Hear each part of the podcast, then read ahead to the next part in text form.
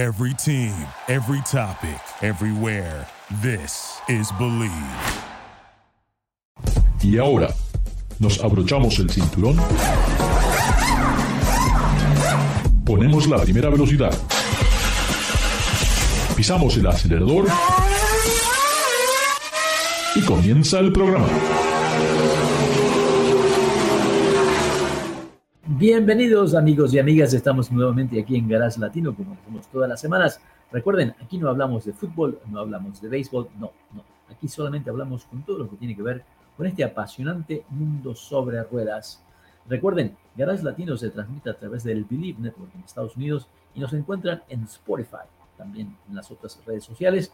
Y díganle a sus amigos y amigas que pueden hacer los downloads en Spotify. Hasta ahora parece que ha sido lo más fácil eh, y estamos muy contentos de que nos sigan a través de las redes sociales y a través de garagelatino.com. Tengo el gran honor nuevamente de estar con David Logi. David, ¿cómo estás? ¿Qué pasó, Ricardo? Saludos desde México. Estimado auditorio, sean bienvenidos a su casa Garage Latino, donde efectivamente hablamos no de las Kardashians, no de cocinas, no de política, absolutamente no solamente hablamos de vehículos con ruedas y todo el mundo que los rodea.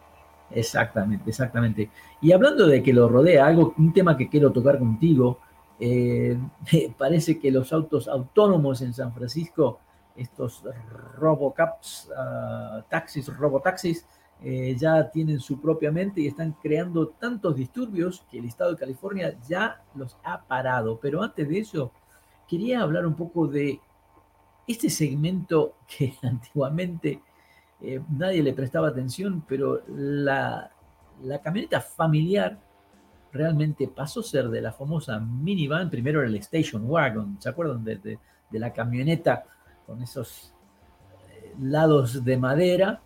Luego, ¿Cómo olvidarlas? Yo recuerdo que nosotros en la casa tuvimos una Diplomat 81 Ahí está. Y eso después de que estuve yo, digo, pues es cuando yo estaba en el high school y estuve fastidiando a mi pobre padre durante, a lo largo de un año para que comprara una Station Wagon Diplomat. Aquí le, le llamábamos Dart. Sí, Entonces, sí, absolutamente, la Station Wagon por mucho tiempo fue el vehículo deseado, familiar, para lo que son los viajes. Y te decir algo, es impresionante la manera en que las, necesidades eh, de transportación familiar se han, ido transformando, pero eh, la, Station Wagon yo, yo, considero, yo, considero que pues es un, es un vehículo bastante interesante, tiene sus adeptos, sus seguidores en Europa. Sí. Y en Europa la visión es bastante distinta a la que hay en América, porque aquí las vemos como algo pues muy nerd, completamente pasado de moda Habría gente que preferiría salir vestido en, un outfit de poliéster eh, que salir que conducir una, una, station wagon. Sin embargo, estos vehículos en Europa se consideran deportivos. Sí, Imagínalo. Sí, Entonces, eh, pues es bastante interesante lo que ha sucedido. Pero aparte, el, cambio también, el cambio, David, porque eh, termina tu comentario antes que te corte. Mira, aquí en, aquí en, este, en el continente americano, en Norteamérica, las, las station wagons simplemente no levantan, a pesar de que es el vehículo que conduce personajes famosos, eh, Homero Simpson de Los Simpsons y Peter Griffin de Family Guy. Ni ellos han podido hacer que las, vagonetas eh, sean vistas como algo cool. Ya son palabras de y, y, el otro fenómeno que durante muchos años, el, vehículo que, le dio la gloria a Lee y a Coca, que fue el minivan, ¿verdad? que se había convertido por mucho tiempo, durante 20 años fue el vehículo familiar de preferencia, que todas las marcas lanzaron un, minivan. Bueno, hoy en día no me extraña que las camionetas, ¿no? Que de repente una camioneta familiar, una camioneta de, de, siete asientos se convierta ahora en la nueva versión del vehículo familiar, donde todas las marcas eh, hacen cierta presencia. Y bueno, estas camionetas realmente andan como si fueran sedanes de lujo, pero es el país de las camionetas y bueno, las camionetas ahora se han convertido en el auto de la familia. Sí, absolutamente. Em, el, las minivan son vehículos que son eh, eh, enormemente prácticos, completamente lógicos, racionales, pero el problema que tienen es, un, e, es de imagen. Y es que tú puedes dar todos los argumentos lógicos para la compra de un vehículo, pero hay un detalle que es muy importante que se, que se debe tener en, consideración cuando, cuando, se trata de vehículos, y es que la compra de un vehículo sí se considera lo que es la tasa de interés, el financiamiento, depreciación, costos de mantenimiento, seguro, pero un vehículo, un automóvil, no es una compra 100% racional. Entonces es una compra en la cual eh, influye mucho factores como las aspiraciones y la moda. Entonces resulta que las señoras eh, amas de casa eh, no quieren lucir como un ama de casa. Las madres de familia no quieren lucir como madre de familia, aunque sean eso. Entonces, es, es, un problema de imagen el que ha condenado a la minivan a que pierda tanto, tanto mercado y el vehículo familiar por excelencia, pues son las, eh, son las eh, SUVs y crossovers grandes. Y es bastante, es bastante interesante que tú en una minivan podrías llevar a tu familia completa, siete pasajeros, y podrías llevar a su, eh, su equipaje todo bajo techo. Mientras que tú tomas una de estas camionetas crossovers o SUVs grandes, y tú efectivamente sí podrás llevar siete pasajeros. Y a menos que sea una suburban o una eh, expedition eh, larga, el equipaje no te va a caber todo cubierto. Vas a tener que llevarlo en el exterior en una canastilla, lo cual honestamente se me hace espantoso, ¿verdad? Porque aerodinámicamente no son eficientes, eh, son propensas al robo y pues los vehículos se ven espantosos, ¿no? Pero sí, las camionetas eh, son las SUVs y crossovers grandes, se han convertido en el nuevo estándar de transportación familiar. Y pues eh, es, un, es un mercado, es un mercado muy grande. Yo creo que estás eh, pensando, de hecho, porque ya lo, ya lo hablamos, en una camioneta crossover grande, marca europea, entonces, no te, no te, voy a dejar que tú hagas la introducción de nuestros vehículos analizados. Sí, sí, pero lo que, lo que iba a mencionar es que también me llama la atención que en el, en el mundo de las camionetas, ¿verdad? Que de repente las que le dan una bofetada a todos son las camionetas coreanas, ¿eh? Es la, la, Kia Telluride y la, y la Hyundai Palisade que realmente han revolucionado todo este segmento porque trajeron el confort, el lujo, eh, la presencia en forma de estilo, eh, y, han hecho crecer este segmento, pienso que gracias a, los coreanos, porque definitivamente eh, cuando vemos a las marcas tradicionales, ya sea la, Chevrolet Traverse o, la, Ford Explorer, en cierta manera se han quedado atrás. Muy buenos productos, pero la aceptación del consumidor de hoy quieren ese estilo que tienen estos coreanos y realmente cambia todo. Y a donde íbamos era que tuve la oportunidad de probar un vehículo que está en este segmento y que ahora para el 2024 lanza su modelo 7, ¿no? que es la Volkswagen Atlas, ah, que está hecha al 100% aquí en Estados Unidos, fabricada en Chattanooga y está realizada para el, para el consumidor americano. Ah, Completamente. entonces, ya tiene un estilo, eh, te digo que cuando se lanzó, Mm, yo le veía ciertas formas a una Explorer, pero más moderno.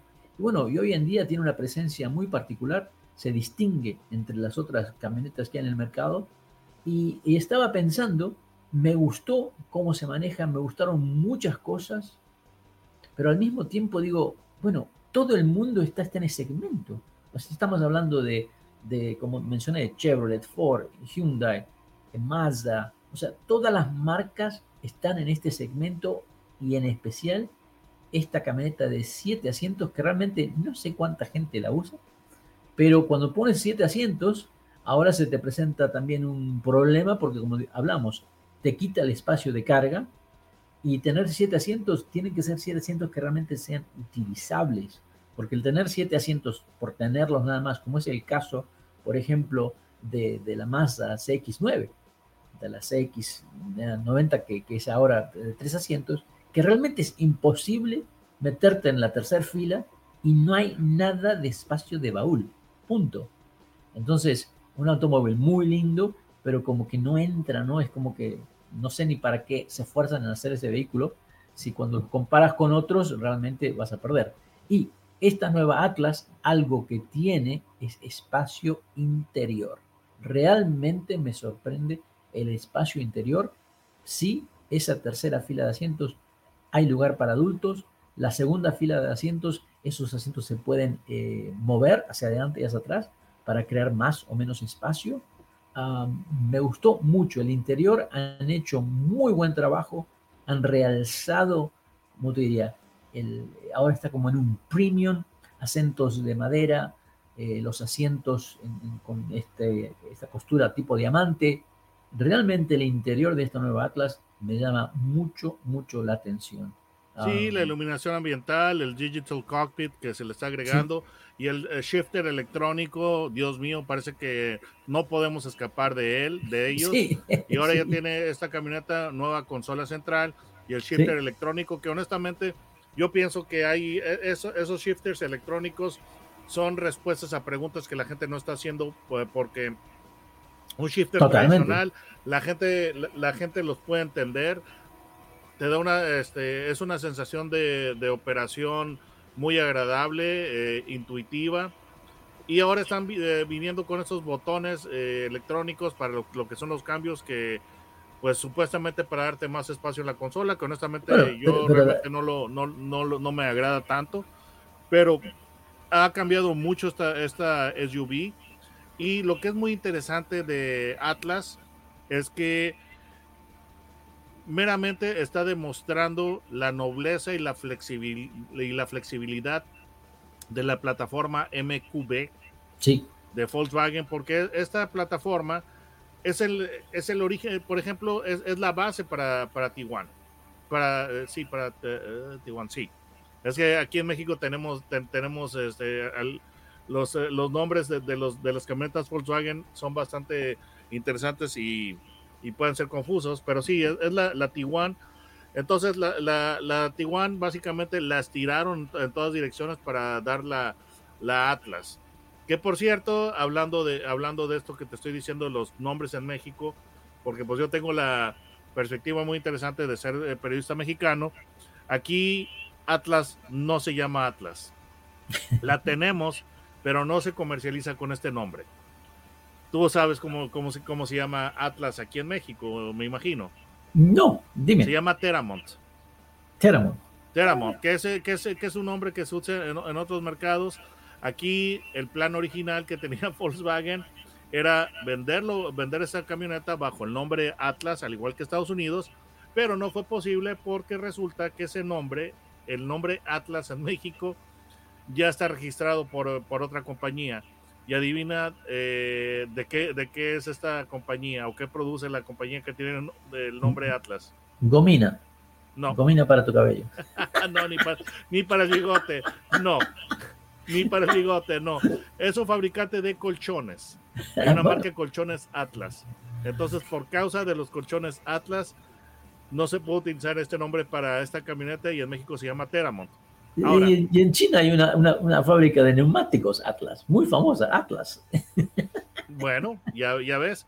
Pero el, el, caso es que esta camioneta es, es, bastante interesante porque está disponible en dos sabores, que es la Atlas, eh, pues que tiene una capacidad para seis pasajeros o siete, porque tiene tres filas de asientos, dependiendo de la configuración de la fila central, que si es de asientos individuales o es de banca es la capacidad de, Atlas. Y además está la Cross Sport. Y la Cross Sport, como pues su nombre lo está indicando, pues está aspirando a ser un vehículo deportivo, lo que significa en pocas palabras que la línea de techo es inclinada, la terminación de la línea de techo es, inclinada, tipo fastback, básicamente tratando de hacerla una SUV coupé, que para mí es uno de los eh, géneros de vehículos más extraños, no los entiendo, honestamente, no me los compraría, pero por otra parte hay mucha gente que sí lo está, que sí está aceptando estos vehículos y los busca, pero Atlas Cross Sport no tiene tres filas de asientos, tiene dos. Eh, definitivamente esta, la versión con 7 asientos, que le llaman la Atlas 7, eh, digo, me gustó muchísimo el interior. El exterior eh, ya habían hecho cambios en el 2021, así que este sí, en Chicago, los presentaron en Auto Show de Chicago. Exactamente, exactamente. Así en que plena pandemia. Así que esta, esta nueva versión es un poco como un lavado de cara, ¿no? Pero muy bien hecho, muy bien realizado, con unos asientos exteriores muy, muy bonitos. Me gusta la presencia que tiene la camioneta, me gusta el tipo de pintura que utilizan, porque te, te da a entender que es un vehículo premium. Y lo que me gusta también es que ahora solamente se ofrece un motor, que es más que suficiente. Es un motor cuatro cilindros turbo 2 litros 269. No sé por qué no, por qué no pudieron hacer 270.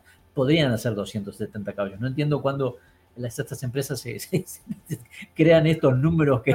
Ricardo, um, te voy a decir algo. Eh, y es, una, una, experiencia cómica que tuvimos en México. Aquí, este, Opel, eh, bueno, General Motors eh, en, los años 2000 eh, nos ofrecía un auto pequeño que nosotros este, llamamos, lo bautizamos como simplemente Chevy, un auto este, basado, que era el Opel Corsa, pero rebautizado para México.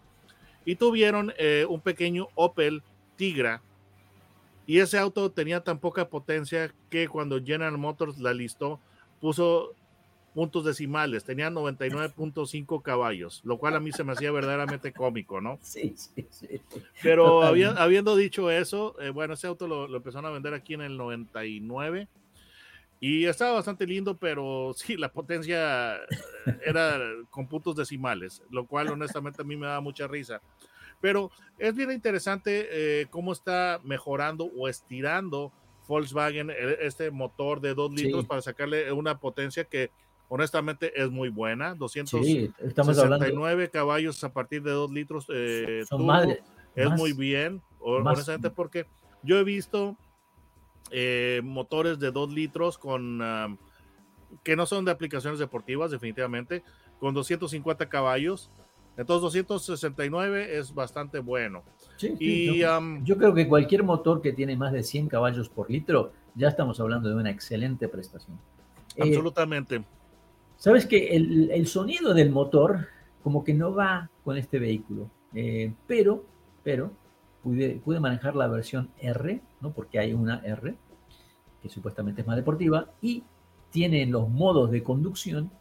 Cuando apretas esa R, le cambia el sonido al motor y ahí sí que suena perfecto. Ahí sí que la imagen con el exterior, el interior y ese sonido en la opción deportiva se completa el 100% de, de, lo que es la, el espíritu de, este, de esta nueva Atlas. Así que me quedé muy conforme. El rendimiento económico, te digo, no sé, está, pude lograr alrededor de unas 20, 22 millas por galón, que me parece que tendría que ser un poco mejor, ¿no? Eh, ahí es donde creo que es el punto débil, me parece que todavía consume bastante. Uh, y y realmente no, no encuentro nada eh, negativo en este vehículo. me, sorprende porque también tuve la oportunidad de probar y de tener al lado la nueva Toyota Highlander.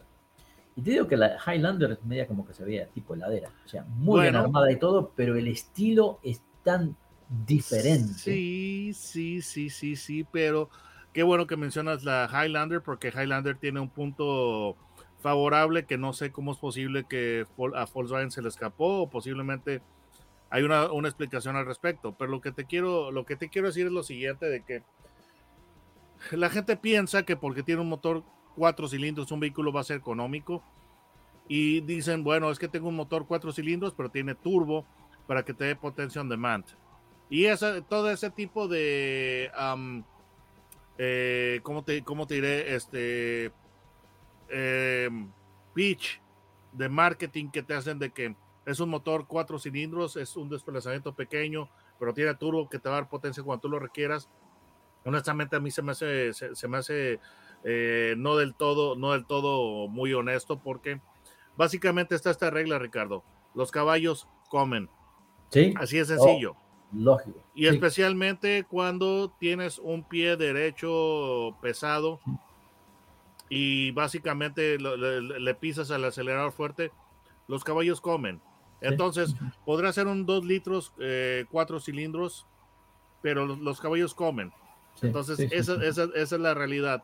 Y ahora, la, la, comparaste con la Toyota Highlander y honestamente sí, la Toyota Highlander tiene el pequeño problema de que se ve un poquito blando el estilo, un tanto no muy interesante, ¿verdad? y, eso es lo que tiene dentro de este segmento. Eh, sí.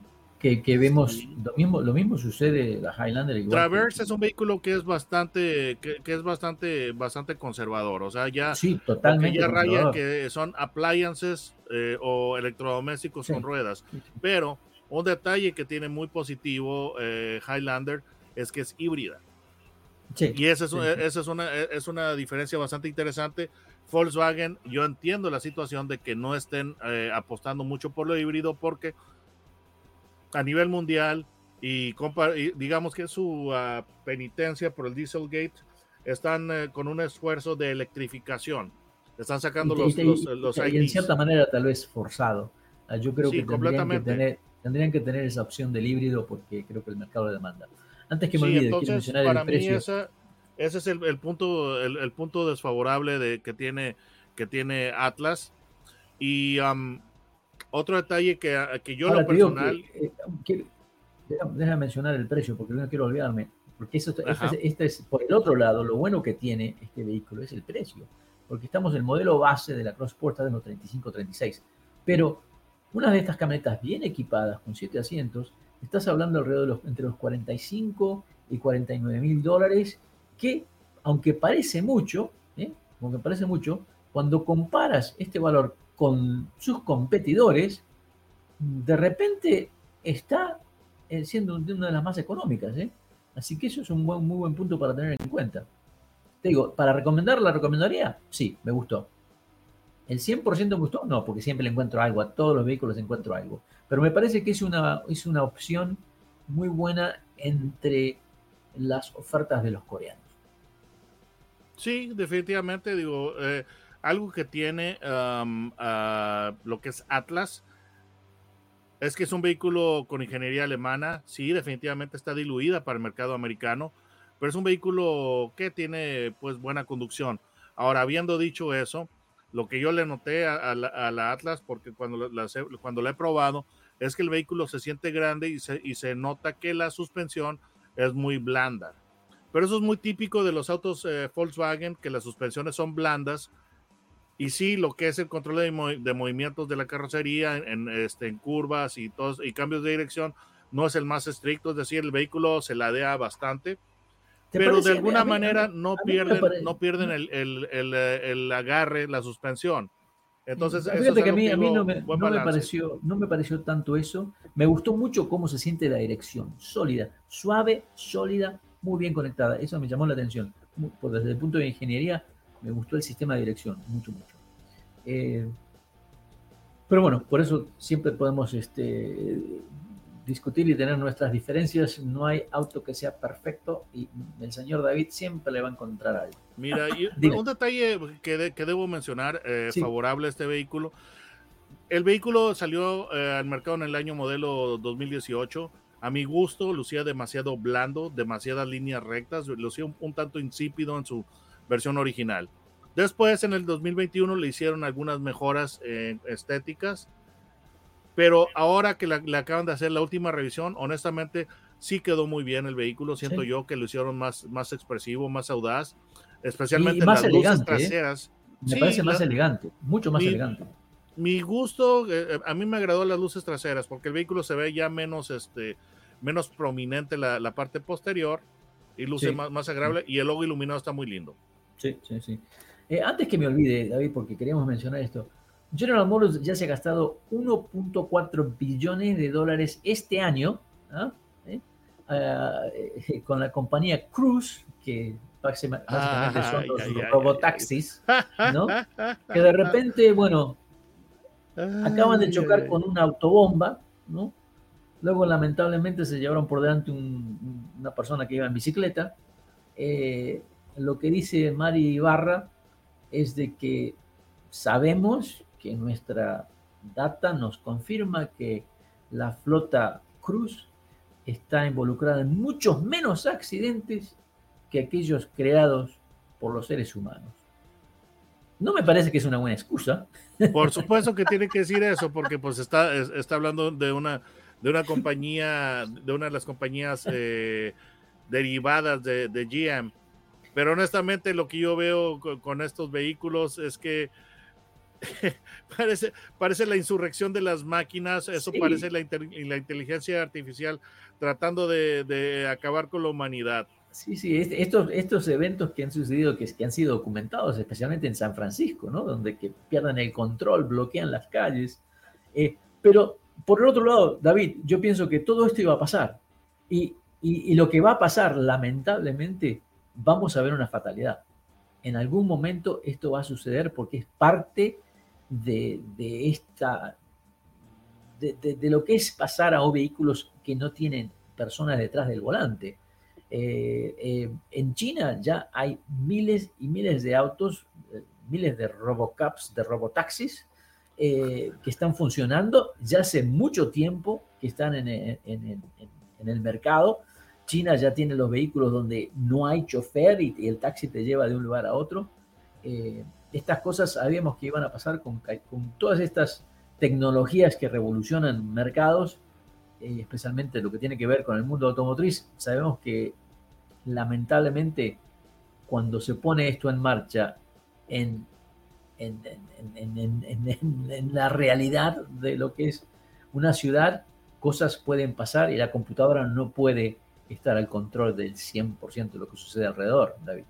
Sí, simplemente, de hecho, en algún momento dado, eh, yo fui a, los headquarters de, Nissan en, en Yokohama. Y no sé, una de las eh, presentaciones que tuvimos fue con psicólogos de autos autónomos. No estoy exagerando, no estoy bromeando seriamente. Eh, pues ahí están aplicando lo que son psicólogos a los, a los autos a, los autos autónomos. En serio. Y es que aquí nos, este, yo le hice una, una pregunta a, este psicólogo y honestamente este, no me pudo dar una respuesta satisfactoria. Entonces yo le dije, mira, ¿qué sucede o qué, va a suceder con los autos eléctricos cuando eh, tengan que tomar la decisión entre si para salvar a los ocupantes del vehículo o para protegerlos, tiene que, tienes este, que tomar una maniobra evasiva en la cual puedes afectar a un peatón? Sí. Entonces, la respuesta fueron los célebres grillos, ¿verdad? Silencio y grillos, porque es una, es, una pregunta que sí, definitivamente es incómoda. Eh, puede que eh, implica consecuencias legales, pero puede llegar a suceder eso, Ricardo. Es, muy realista es muy realista el escenario que estoy planteando que eh, puede sonar, apocalíptico. No, no, totalmente, porque las situaciones que, pasan en el tráfico eh, día a día, hay muchas situaciones que son incomprensibles, ¿no? Eh, realmente que... E, impredecibles, además, porque los sistemas, una computadora, aunque esté configurada correctamente, ocasionalmente puede tener eh, conductas inesperadas. Sí. Entonces, ese ese es el pequeño problema, que no es predecible. Entonces, esta tecnología todavía no está lista para la calle y Tesla está bajo investigación de, su eh, sistema de conducción autónoma que por más que Elon Musk eh, eh, insiste que está listo, no está listo. Entonces, eso no, esta tecnología todavía no, no está lista. Y de hecho, la que está, la, que estaba teniendo los mejores ratings o reviews era, era el Super Cruise de GM. Y ya ves lo que está pasando con Cruise. Sí, sí, sí. Conclusión, California en este momento ha suspendido eh, la capacidad de que estos vehículos operen en el estado. Es una decisión por el Departamento de, de, Vehículos. no es la primera vez que pasa, que, que, pasa esto, porque también en Phoenix eh, Uber ya, había tenido una, una, situación así, porque Uber estaba con... con Uber eh, o qué, qué, compañía está usando las minivans este, Pacífica de Chrysler? ¿Era Uber? o Lyft. No, creo que era Uber. Bueno, creo, que, creo que era Uber y ya había habido incidentes en los cuales había ya afectación a las personas. Conclusión, todavía no estamos listos, amigas y amigas, no estamos no, ese pastel No lo Toda- saquen del horno. Ese pastel Todavía se tiene no. que seguir horneando. No Todavía. está, no está bien horneado el pastel. No lo saquen. Que se No. acabe de hornear. David, ¿cómo te siguen nuestros amigos en YouTube? Ah, muy sencillo. En la barra de búsqueda pongan mi nombre, David Logi. Logi es con J, no con G. Y eso los llevará a mi canal. Bueno, y recuerden, Garage Latino se transmite a través del Believe Network en Estados Unidos y pueden, sí, bajar todos los podcasts de Garage Latino a través de Spotify. Así que no se vayan, ya regresamos. Gracias por participar con nosotros. Garage Latino sale al aire por la cadena nacional Believe Network. Visita la página garagelatino.com, dale un like a Facebook de Garage Latino y envía tus comentarios. Garage Latino está disponible en iHeartRadio, TuneIn, Stitcher, iTunes, Luminary y por supuesto Spotify. Así que baja el podcast y compártelo con tus amigos. Hasta la próxima. Thank you for listening to Believe. You can show support to your host by subscribing to the show and giving us a five star rating on your preferred platform. Check us out at Believe.com and search for B L E A V on YouTube.